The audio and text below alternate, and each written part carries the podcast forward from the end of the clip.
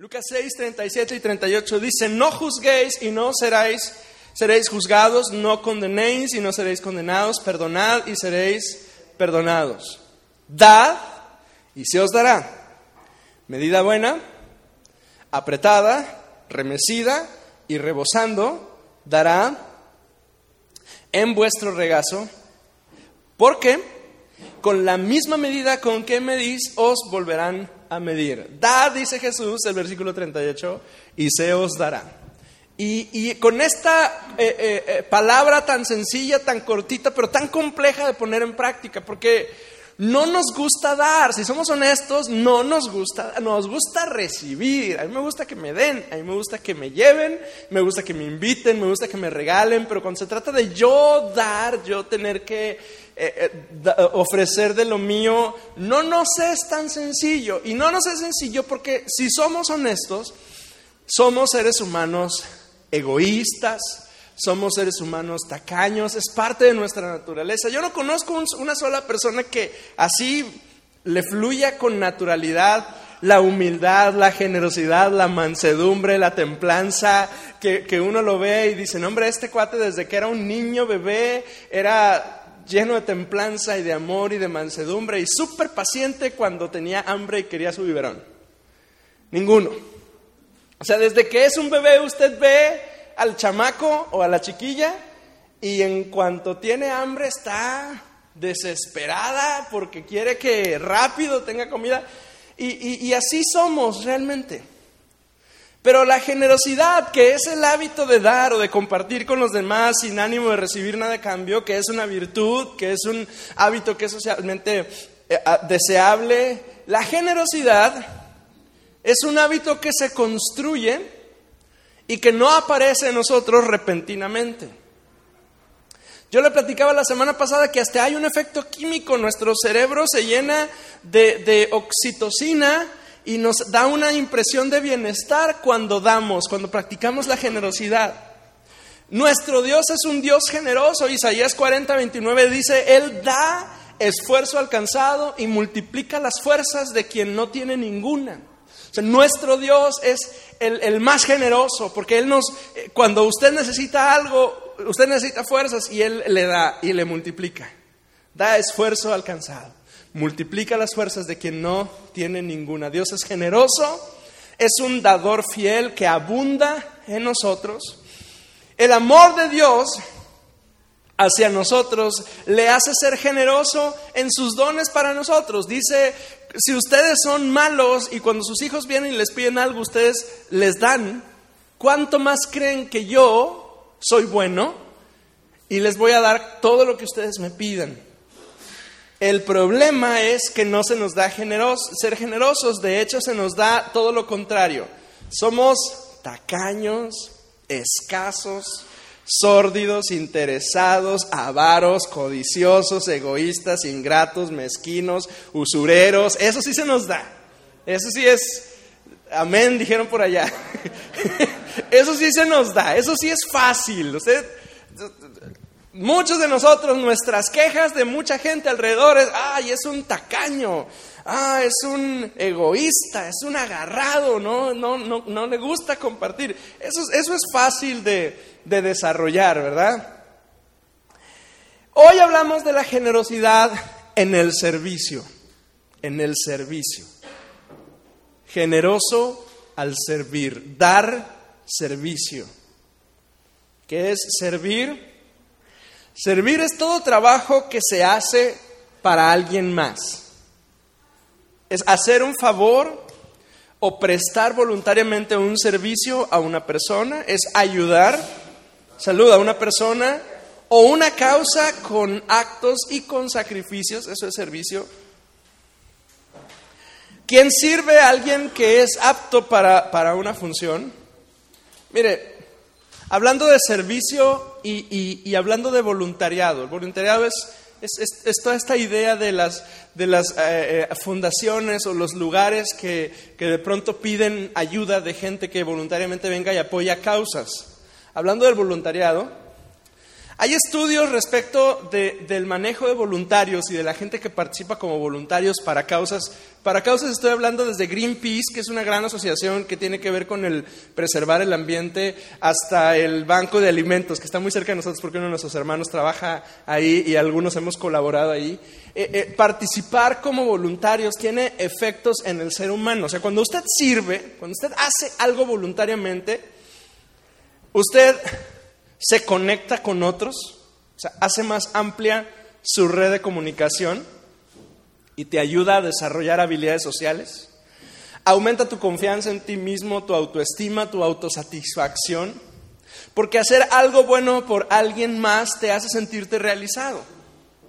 Hace que reduzca tu riesgo de depresión o de aislamiento, reduce nuestros instintos egoístas, estimula eh, ternura en, las personas, especialmente en jóvenes y en adolescentes. Hasta tu salud se ve beneficiada.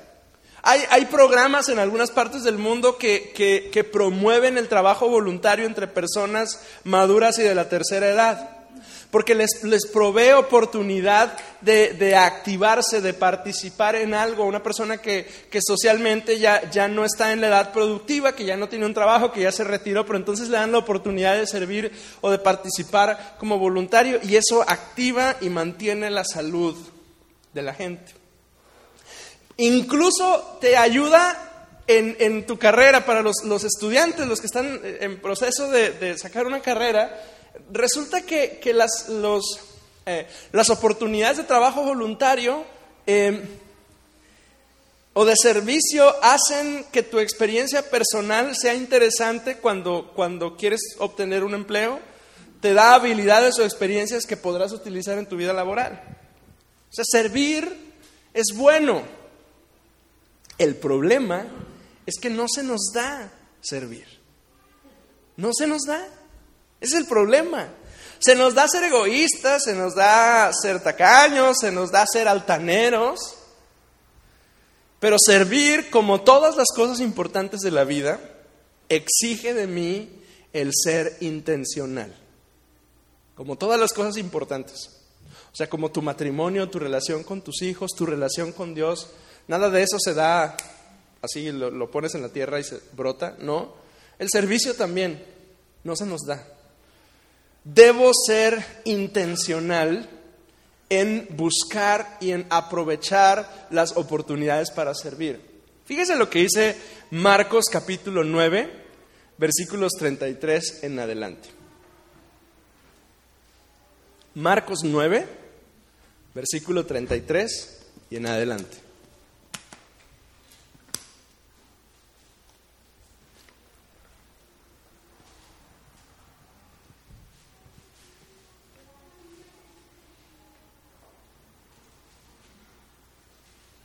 Y llegó a Capernaum y cuando estuvo en casa les preguntó.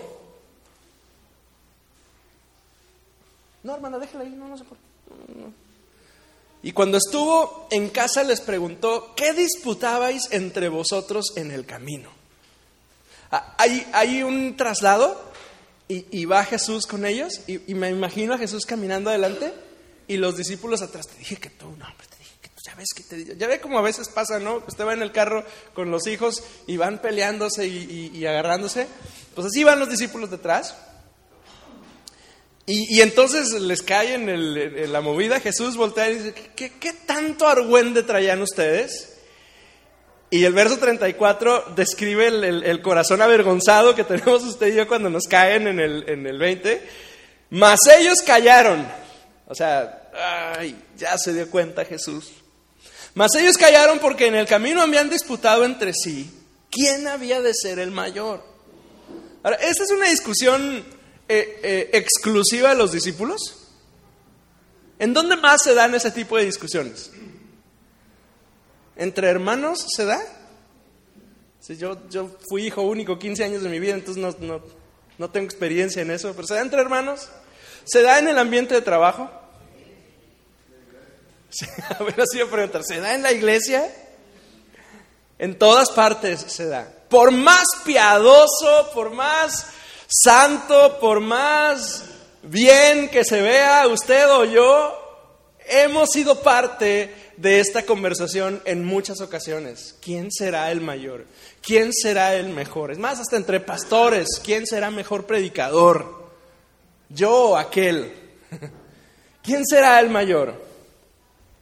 Entonces él se sentó y llamó a los doce y les dijo, ahora un poquito de, pausa en el verso 35, cuando la escritura dice que Jesús se sienta, no, no solo es la acción de agarrar una silla y sentarse, cuando la escritura habla que el maestro se sienta es porque está tomando la posición de enseñanza. Porque contrario a, a, ahora que el maestro está de pie y todos los alumnos están sentados en una silla, cuando el maestro enseñaba, el maestro se sentaba encima de todos y todos estaban sentados en el piso escuchando. Se sentó y les dijo, si alguno quiere ser el primero, será el postrero de todos y servidor de todos. Y tomó a un niño y lo puso en medio de ellos y tomándole en sus brazos, les dijo, el que reciba en mi nombre a un niño como este, me recibe a mí, y el que a mí me recibe no me recibe a mí, sino al que me envió. Ahora, Quiero resaltar un detalle que, que, me, me llamó mucho la atención. Porque aquí el tema no es, no es que nadie vaya a ser grande. Porque en muchas ocasiones yo he leído este pasaje y lo he leído desde la perspectiva de humildad, de decir, o sea, aquí no se trata de quién es el mejor, aquí se trata de servir y tú aguanta, Hugo, cabeza agacha y hacer lo que tú tienes que hacer, porque, porque esto se trata de, otros. Y, muchos lo hemos leído así, y está bien, porque, porque nos anima a la humildad, nos dirige al buen camino de dejar a un lado el egoísmo y la altanería, y es correcto. Pero Jesús no les está diciendo, apláquense y ninguno de ustedes, ¿o sí? No. Jesús, ellos tienen una duda, ellos quieren saber quién es el mero, mero picudo. Y la respuesta de Jesús es, el que quiera, tiene que servir. En otras palabras, no les dice que no se vale ser grande, no les dice que no se vale aspirar a ser el mayor, les traza el camino para la grandeza. Y les dice que el verdadero camino hacia la grandeza es el servicio. ¿Usted quiere ser grande? ¿Yo? Ya no quiero ser más grande de lo que soy ahorita, ya me pesé hace unos días y me dio miedo. Pero, pero en mi corazón yo aspiro a, a, crecer y servir al Señor y cumplir con sus propósitos y hacer cosas buenas. Tengo un deseo de progreso por mí, por mi familia, por mis hijos, y eso no está peleado con el Señor. Pero el Señor lo que está diciendo es, el camino a la grandeza no son las palancas, no, no son las relaciones, lo bien relacionado que estés con gente, no son los moches, no es la exigencia personal, no es el grado académico, aunque qué bueno que haya grados académicos y que los alcances. El camino a la grandeza es el servicio. Entonces, por eso es necesario que usted y yo reflexionemos en qué tan generosos somos en cuanto a si servimos o no a otros. Servimos porque es la instrucción de Jesús y además porque es el ejemplo de Cristo. Un capítulo después, vuelven a tener una charla muy parecida en Marcos 10, versículo 43.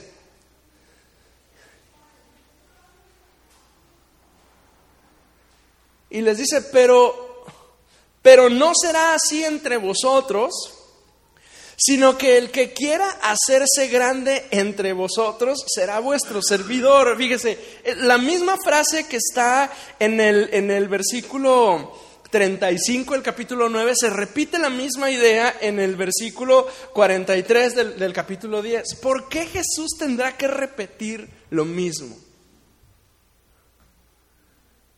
¿Por qué le tiene que repetir usted a su hijo o a su hija que tienda la cama? Pues porque no la atiende. O sea, si la atendiera, pues no habría necesidad de decirle, tiende la cama, ¿no? Este, ¿Por qué le tiene que decir al viejo una y otra vez, atínale a donde sea que deba de atinarle, para no entrar en detalles? Pues porque no lo hace, ¿no es cierto? Porque Jesús tiene que decirles una y otra vez, el que quiera, sirva, porque no lo hacemos, porque somos tercos. en, en servir a otros. El que quiera hacerse grande entre vosotros será vuestro servidor. Y el que de vosotros quiera ser el primero será siervo de todos. Y luego agrega, ahí, ahí Jesús ya nos, nos pone un estate quieto en el 45, porque el Hijo del Hombre no vino para ser servido, sino para servir y para dar su vida por rescate por muchos. Entonces, sí, volviendo a la, conversación anterior, ¿quién será el más grande? Mire, si, si si usted hubiera sido Jesús y hubiera estado en esa conversación peleándose con, oye, ¿quién es el más grande? Probablemente, o yo, hubiera volteado y le dije, ¿cómo que quién es el más grande? Pues yo soy el más grande. ¿No?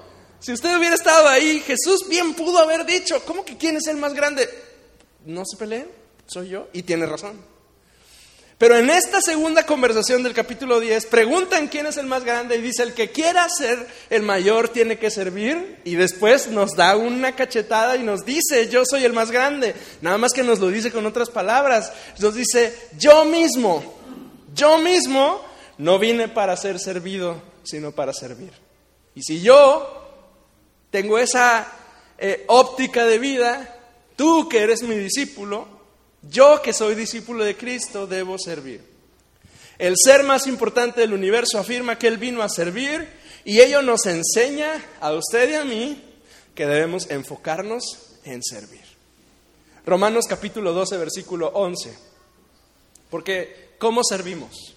Bueno, la primera idea que hay en mi corazón es, servimos a Dios.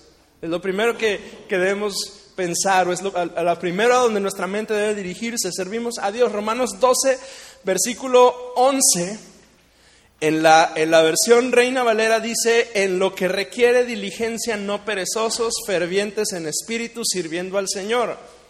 La nueva versión internacional lo dice un poquito más claro, dice, nunca dejen de ser diligentes, antes bien sirvan al Señor con el fervor que da el Espíritu. Nunca dejen de ser diligentes, algo nos sabía el apóstol Pablo, que fácilmente dejamos de ser diligentes. Antes bien, sirvan al Señor. Dile al que tienes junto a ti, sirve al Señor. Servir al Señor es un llamado general a cada hombre, mujer y niño que conoce a Cristo. Lo voy a decir otra vez. Servir al Señor es un llamado general a cada hombre, mujer y niño o niña que conoce a Cristo. Servir al Señor no es opcional. El problema es que hemos pensado que servicio es optativo y que solo unos cuantos deben servir. Y cuando digo unos cuantos, incluso les, damos etiqueta. Decimos, no, yo, anímate, sirve, eh, Francisco. Y entonces decimos, no, no, no, yo no puedo. Los que sirven son los avanzados, los maduros, los que saben, los preparados, los guapos, las bonitas, esos son los que sirven. Y yo como no cuadro en ninguna de ellas, entonces pues yo no puedo servir. Y la verdad es que el asunto de servicio está ligado con nuestro corazón, porque siempre servimos algo o a alguien. Siempre. Mateo 6, 24 dice, nadie puede servir a dos señores, pues menospreciará a uno y amará a otro, o querrá mucho a uno y despreciará al otro. No se puede servir, dice Mateo 6, a Dios y a las riquezas. Pero, pero la verdad es que tú y yo o servimos a Dios o servimos a cualquier otra cosa. Cualquier otra cosa. Y el diablo está interesado en redirigir nuestra atención a cualquier otra cosa para que no sirvamos a Dios. Y así es experto en poner delante de nuestros ojos el trabajo, la ambición, algún hobby, algún deporte, un pasatiempo, algún hábito oculto o pecaminoso, incluso algún pecado porque o eres siervo de Dios o eres siervo de cualquier otra cosa. Y entonces el, el, siervo de Dios, Josué, tuvo que venir con el pueblo y, y decirles, elijan, elige a quién vas a servir, le dijo Josué a la, a la nación de Israel. Y esas palabras resuenan hoy en nuestros oídos. Elige a quién vas a servir. Y luego más adelante el profeta Elías les dijo lo mismo. Están indecisos entre Dios y Baal. Pues si Baal es Dios, pues sigan a Baal. Y si el Señor es Dios, pues sigan al Señor. Pero elijan. No estén, dice en Elías, no estén claudicando, no estén indecisos, no estén con un pie acá y otro pie del otro lado. Elige a quién servir. Porque si no eliges, ya elegiste. Si no defines servir a Dios, ya decidiste servir a otra cosa.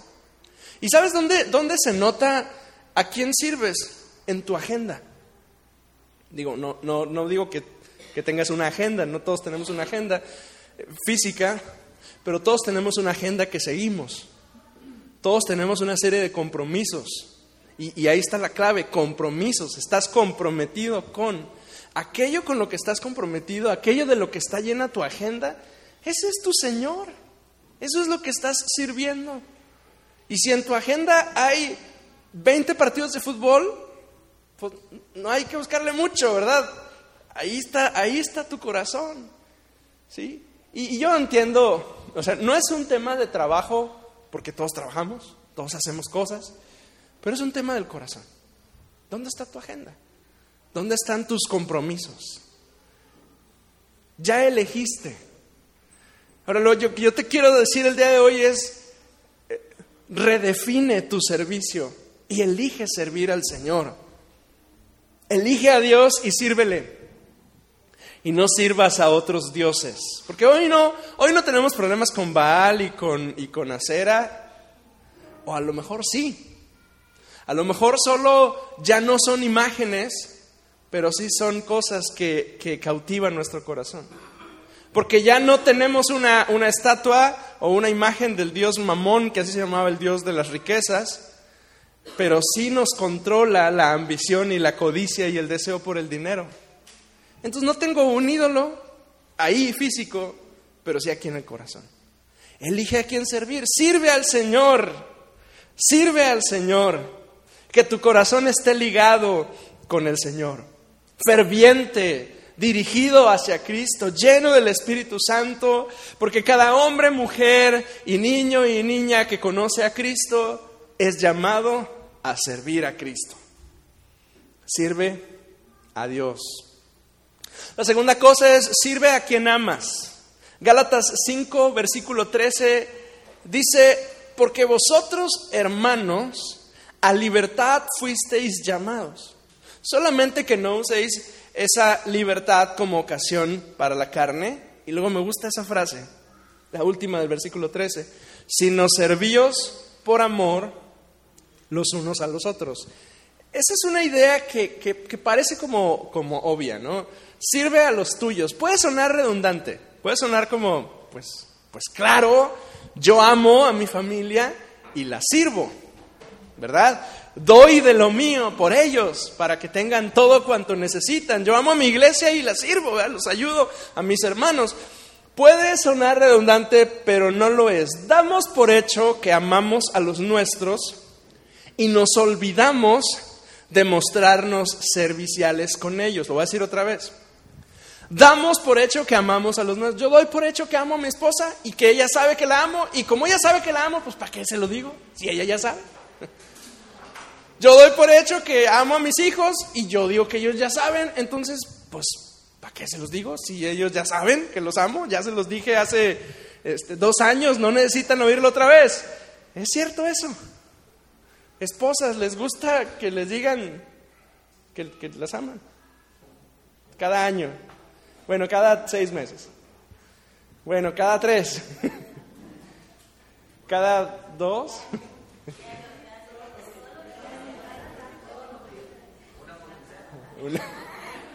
de perdido, ¿no? Cuando llega el cheque ahí, ¿no? O la catorcena o la, lo que sea, ¿eh? de perdido ahí. Es que, es que ese es el tema. nos olvidamos de mostrarnos serviciales a los que amamos. O sea, y se, y se, supone que son los más fáciles de servir porque los amamos. Y se nos olvidan. Entonces, servir es una expresión de amor. O sea, usted ama, pero cuando usted sirve, está expresando ese amor a esa persona. Pero servir es un camino de una sola dirección, de una sola vía. No servimos para obtener algo a cambio. No. Ah, sí que chiste, pastor. No, no servimos para obtener algo a cambio. El servicio en amor es, una, es un camino de una sola dirección.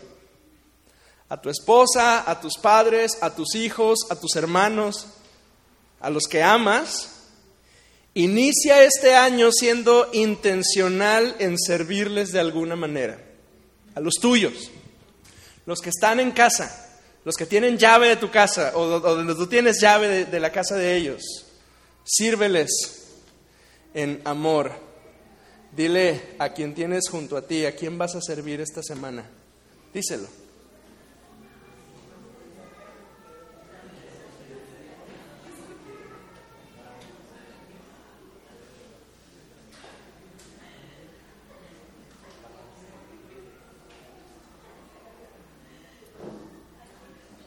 ¿A quién vas a servir?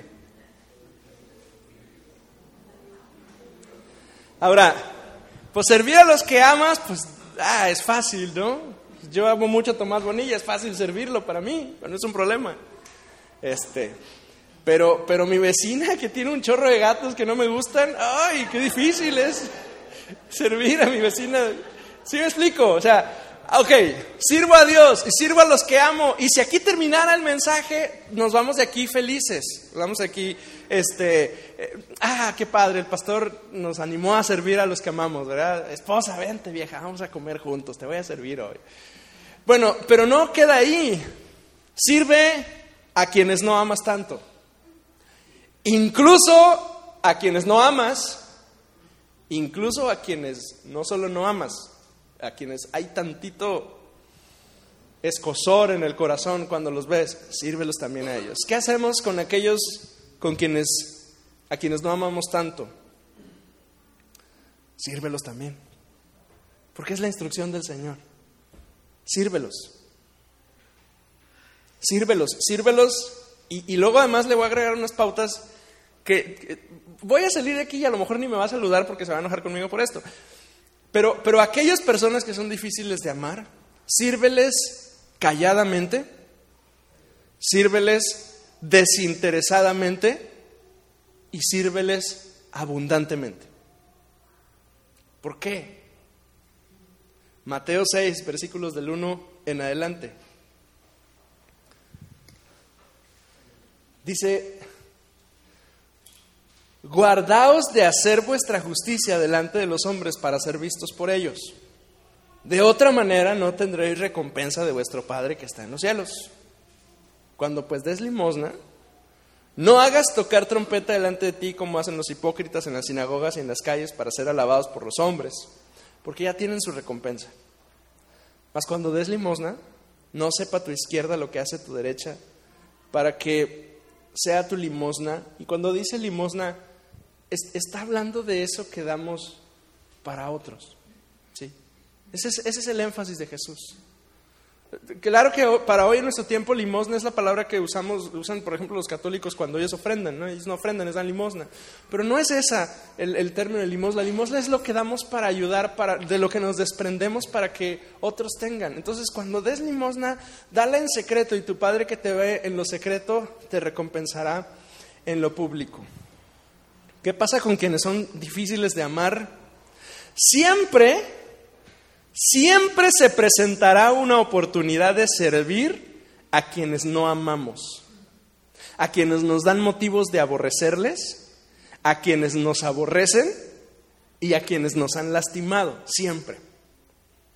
Es más, tú y yo hemos experimentado eso. Y cuando ha pasado, algunos de nosotros nos vamos en otra dirección. ¿Verdad que sí? O sea, cuando ha habido la ocasión de, ayudar, de, dices, no, no, no, no, no, no, menos a, Este.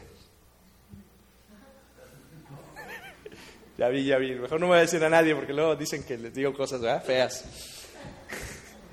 Menos a, Marco, no, no, Marco, no, no, no, menos.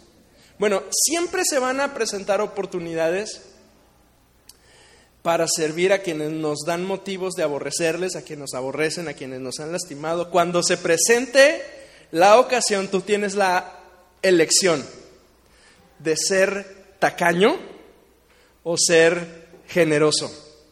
¿Qué vas a elegir? Cuando tengas la oportunidad de servir a esa gente que es, que es difícil, a esa gente que es ah, difícil de amar, tú tienes una elección delante de ti. O retienes tu servicio y eres y soy tacaño, soy eh, avaro en mi servicio, o decido ser generoso. ¿Qué vas a elegir? Y yo en mi corazón está que tú elijas ser generoso, que tú elijas ser desprendido y que sirvas. Ahora, ¿dónde más puedes servir? Sirvo a Dios, sirvo a los que amo, sirvo a los que no amo tanto o a los que me caen gordo. ¿Dónde más puedo servir? Sirve en tu iglesia local, sirve a Dios sirviendo a tus hermanos, sirve como todas las cosas importantes en la vida, servir exige de ti el ser intencional, entonces necesitas ser intencional en involucrarte y servir en tu iglesia local. ¿Cómo? Evangeliza, movilízate con los hermanos, participa, asiste, da clases a los niños. Por cierto que mi hermana Mayra está solicitando eh, maestros para, para, los niños porque hay un plan de, de, aumentar de, dos, de uno a dos grupos. Involúcrese, acérquese, participe, apoye en algún ministerio, sirva de alguna manera en su iglesia local. Estamos iniciando este año y este año lo iniciamos pensando en esta idea, dar, generosos Y no hablamos de dinero. La semana pasada hablábamos de devoción, de darle a nuestro Dios nuestro corazón devoto, expresándole a Él nuestra gratitud, adorando. Me encantó, mire, hoy en particular, y se lo quiero decir porque es algo que, tocó mi corazón, hoy lo oí cantar. Y yo, yo sé que puede sonar como que, ¿cómo? Sí, muchas veces no los escucho cantar. Estamos eh, con la música y todo, y, me oigo a mí porque mi voz sí se rebota y yo me escucho, pero no escucho a la iglesia cantar. Hoy lo escuché cantar. Hoy los escuché cantando, alabando al Señor con sus voces y me emocioné. Porque quiere decir que, en su corazón está el darle a Él devoción y no, no medirnos en, en nuestra expresión de adoración al Señor. Bueno, hoy le quiero elevar la vara un poquito más de generosamente servicio. Inicie este año con la decisión firme de darle al Señor su servicio y de servir generosamente a otras personas. Sirva al Señor, sirva a los que, a los que ama. Eso es, es padre servir a los que amamos. Pero sirva también a los que no ama tanto. Pero, pero, pero tome la decisión desde hoy, porque mañana o pasado mañana o dentro de un mes se le va a presentar la oportunidad de servir a esos que no amo tanto. Y cuando esa oportunidad se presente, ¿qué va a decidir? ¿Va a decidir ser tacaño o voy a decidir ser generoso en mi servicio? Decida bien. Estamos iniciando el año dando generosamente, generosos en nuestra devoción, generosos en nuestro servicio, incluso aquellos que son difíciles de amar. Inicio este año con la convicción de no dar a cuentagotas. Inicio este año con la convicción de dejar de ser un tacaño y convertirme en un hombre generoso. Y ese es mi corazón para usted en este día. ¿Qué le parece si oramos a nuestro Dios? Inclinamos nuestro rostro y le decimos con el corazón a nuestro Dios, Señor, yo quiero ser generoso en mi servicio. Yo quiero ser generoso en mi servicio. Yo reconozco, Señor, que yo he sido tacaño en muchas ocasiones. Cuando he tenido oportunidades de servir, me he hecho sordo y he rehusado el servir. Incluso a los míos, Señor. Ayúdame. Quiero servirte sirviendo a otros. Enséñame, Señor. Quiero llegar a la grandeza, pero no a través de mis logros personales, ni de mi capacitación profesional, ni de mi crecimiento económico, ni de mis habilidades. Yo quiero llegar a ser grande sirviendo a otros. Enséñame, Señor. Ayúdame. Dirígeme, Señor podrá estar de pie conmigo y, buscar a uno de sus hermanos con quien tenga confianza de orar en serio, para que no, no, no, no ore como, como con reservas, para que ore con, honestidad con su hermano, con su hermana, y, acercarse a él o a ella y orar por, por él o por ella y decirle al Señor, Señor, ayuda a mi hermano a que pueda servirte. Ayuda a mi hermana a que puedan servirte. Ayúdales no solo a servirte a ti, Señor, sino a, a servir a aquellas personas a quienes es difícil servir.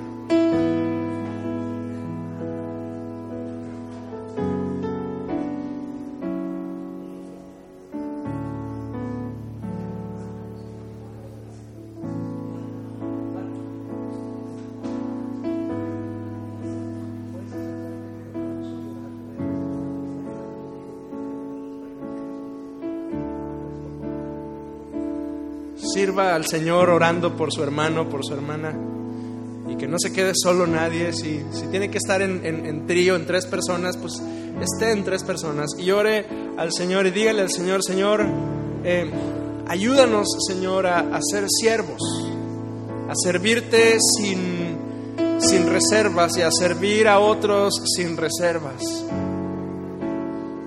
Enséñanos, Señor.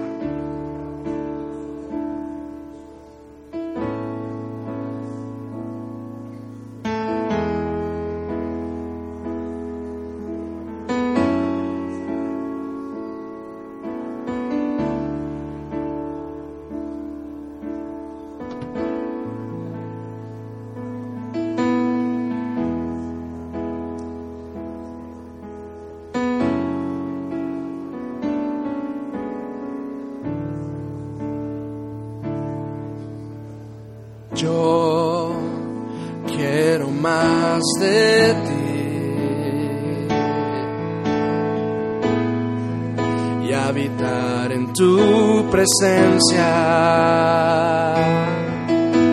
Menguar para que crezcas tú